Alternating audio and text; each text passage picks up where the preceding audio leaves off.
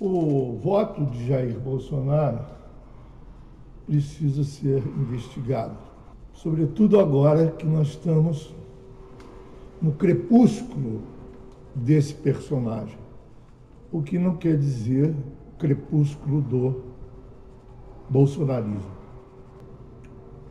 O Bolsonaro e o bolsonarismo são coisas distintas.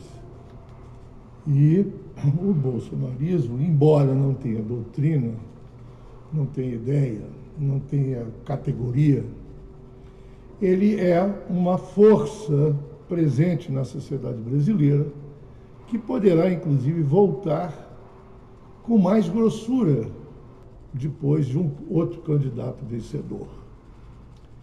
É preciso não perder de vista o que significa o voto em Jair Bolsonaro.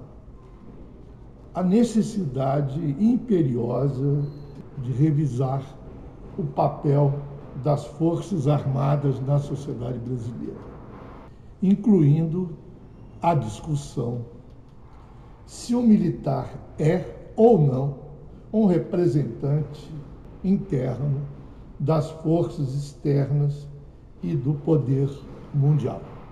Porque houve uma chapa sangue puro militar de direita inexpressiva, Bolsonaro, Mourão, que chegou ao poder pelo voto.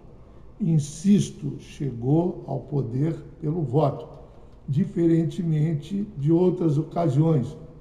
Por exemplo, com o golpe integralista que tentou uh, matar o Getúlio no Palácio do Catete, e também em 64, onde houve tanque na rua.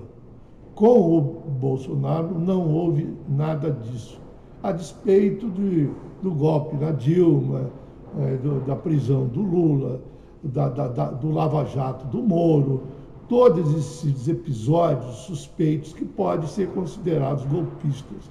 Mas não houve aquele golpe clássico de destituir alguém do poder ou de chegar ao poder pela via é, armada, bélica. Não houve. O Bolsonaro chegou pelo voto. Isso significa que o Bolsonaro foi desejado. O Bolsonaro foi desejado pela população, pelos eleitores. A maioria dos eleitores votou em Bolsonaro, desejou o Bolsonaro como líder, como presidente da República. Esse é o fato insofismável, ninguém pode negar esse fato. A interpretação do fato pode ser essa ou aquela, mas o, o fato irremovível, irrefutável, é que o, o Bolsonaro foi eleito. E esse voto em Bolsonaro significou o aplauso do golpe de 64. O povo ou os eleitores votaram em Bolsonaro porque o Bolsonaro representou o elogio, a glorificação da ditadura de 64.